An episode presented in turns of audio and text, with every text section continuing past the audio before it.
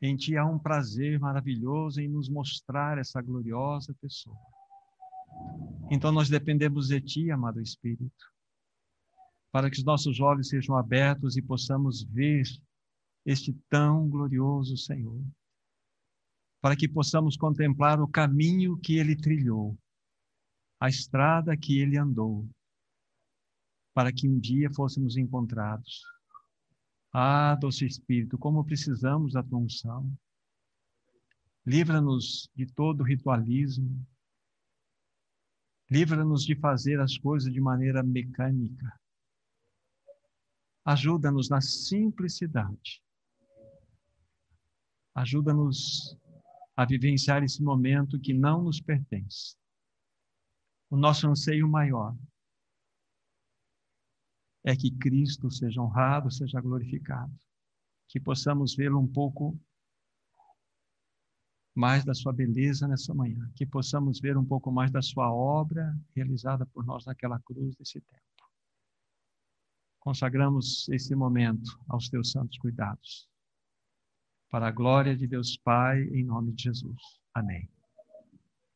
Vamos tomar duas porções das Escrituras Sagradas inicialmente primeira delas, livro de Filipenses, capítulo 2, do versículo 6 ao 8. A palavra de Deus assim diz: Pois ele, subsistindo em forma de Deus, não julgou como usurpação o ser igual a Deus. Antes a si mesmo se esvaziou, assumindo a forma de servo, tornando-se em semelhança de homens reconhecido em figura humana, a si mesmo se humilhou, tornando-se obediente até a morte e morte de cruz. Segunda porção, livro de Mateus, capítulo 27.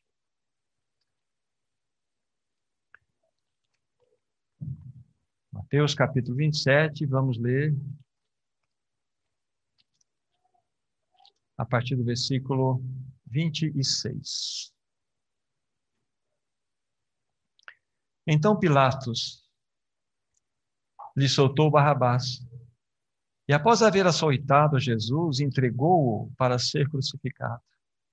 Logo a seguir, os soldados do governador, levando Jesus para o pretório, reuniram em torno dele toda a corte.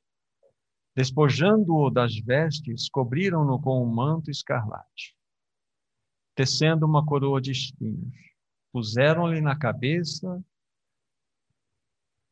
e na mão direita um caniço. E ajoelhando-se diante dele, o escarneciam, dizendo: Salve, Rei dos Judeus. E cuspindo nele, tomaram o caniço e davam-lhe com ele na cabeça. Depois de o terem escarnecido, despiram-lhe o manto e o vestiram com as suas próprias vestes e em seguida o levaram para ser crucificado. Ao saírem, encontraram um sirineu chamado Simão, a quem obrigaram a carregar-lhe a cruz.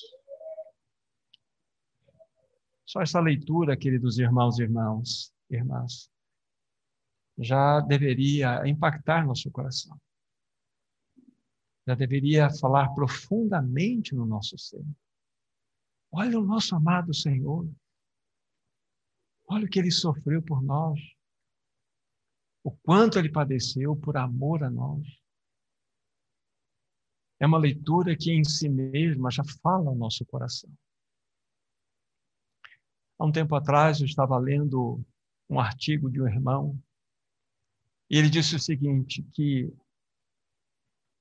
a estrada mais bela, a estrada mais formosa a estrada mais nobre, a estrada mais importante desse mundo tem um nome: Via Crucis, ou a Via Dolorosa. Sabe, irmãos, quando o Senhor ele trilhou esta estrada, essa via dolorosa, ele a salpicou em cada passo que ele dava com o seu amor. O amor dirigido a você, dirigido a você, dirigido a você, dirigido a mim. A cada passo que ele deu nessa estrada, ele deu por amor, por amor a você. Segundo a tradição cristã, queridos irmãos e irmãs, então, a rota que o Senhor Jesus percorreu entre um dos átrios do palácio de Pilatos, onde ele foi julgado e condenado à morte, até o Calvário, esta rota chama-se a Via Dolorosa. E segundo essa tradição, segundo essa compreensão, esta via dolorosa que não correspondeu mais do que 1.200 metros, pouco mais de um quilômetro. Então, nós contabilizamos ali que aconteceram 14 paradas ou 14 momentos especiais na vida do Senhor Jesus. O primeiro deles, nós citamos aqui que em um dos átrios do palácio de Pilatos, o Senhor Jesus foi ali julgado e condenado. Na sequência, quando o Senhor Jesus ele sai para ir em direção ao Calvário, entra em cena quem? Simão, chamado Sirineu, que foi obrigado a levar a cruz do Senhor Jesus Cristo. Se nós formos lendo né, os episódios nesse trajeto, nessa via, vamos encontrar aquele momento onde multidão estavam perfiladas ao lado daquelas ruas e as mulheres dizem diz a palavra do Senhor que elas clamavam e batiam no peito, chorando. E Jesus então volta-se e diz assim: Filhas de Jerusalém, não chorai por mim, antes chorai por vós mesmas e por vossos filhos. E assim nós vamos, passo a passo, contabilizando todas as paradas que o Senhor Jesus fez até que ele chegasse no Calvário. Mas com relação a esta rota, queridos irmãos e irmãs, nós não temos como afirmar com precisão se a rota que nós conhecemos hoje da Jerusalém moderna foi aquela que ele percorreu. Não temos essa certeza porque no ano 70 Jerusalém foi destruída e no ano 135 novamente ela foi completamente destruída.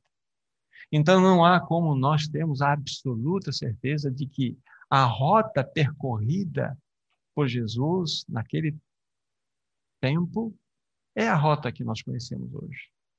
Mas, querido irmão, querida irmã, há uma coisa que nós podemos ter a absoluta convicção que sabemos onde iniciou a via dolorosa.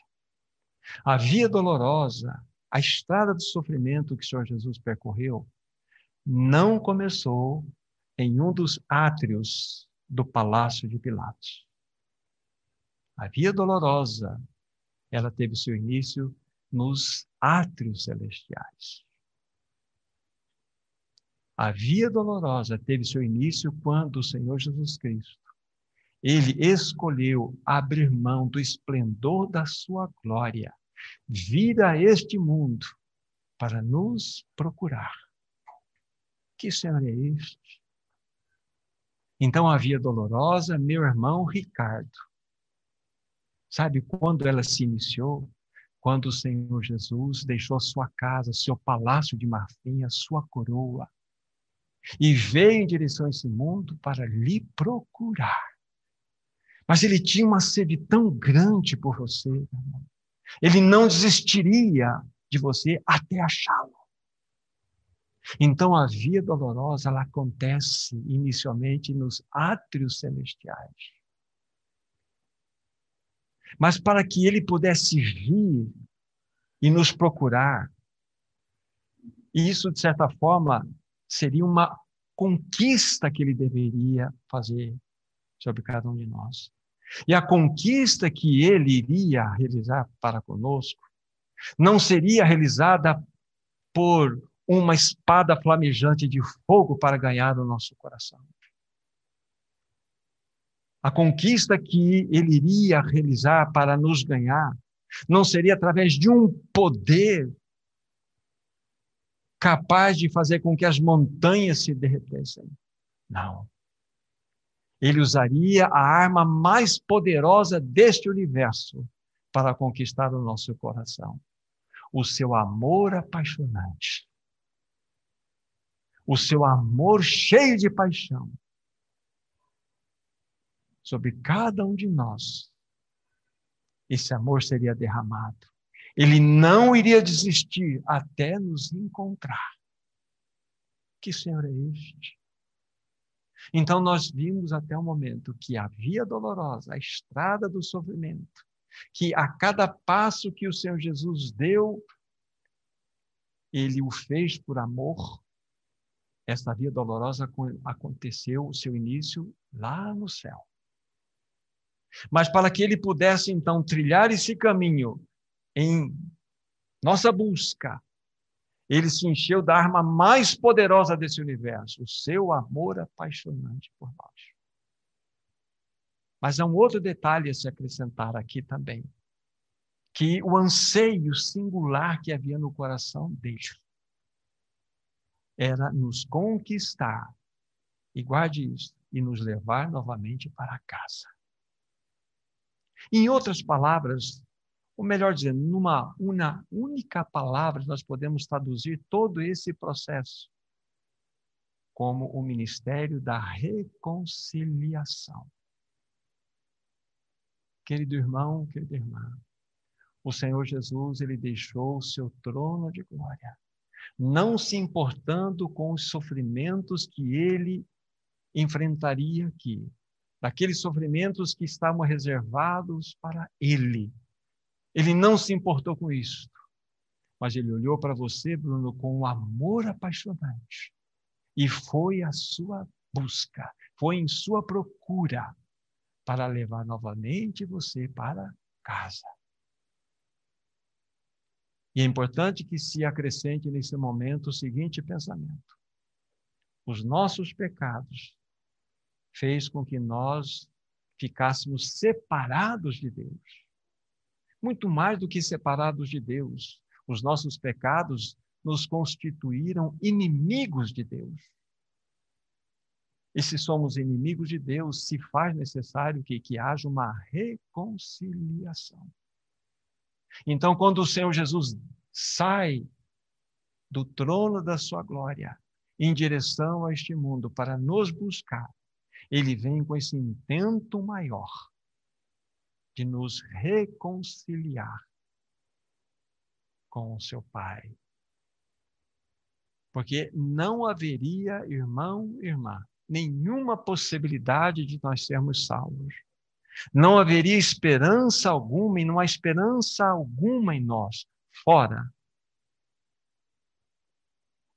da obra de Cristo Jesus. Lembre-se, a cada passo que ele trilhou, naquela via chamada via de sofrimento, via dolorosa, via crucis. Foi um passo de amor que ele deu em direção a você, um amor apaixonante, que não desistiu e não desiste de você. Que Senhor é este? Há uma palavra que eu gostaria de ler para vocês, não precisam abrir, vocês me acompanhem.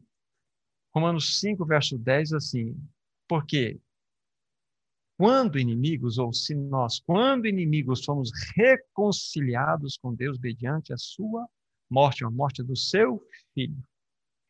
A Bíblia está nos mostrando aqui que nós éramos inimigos de Deus.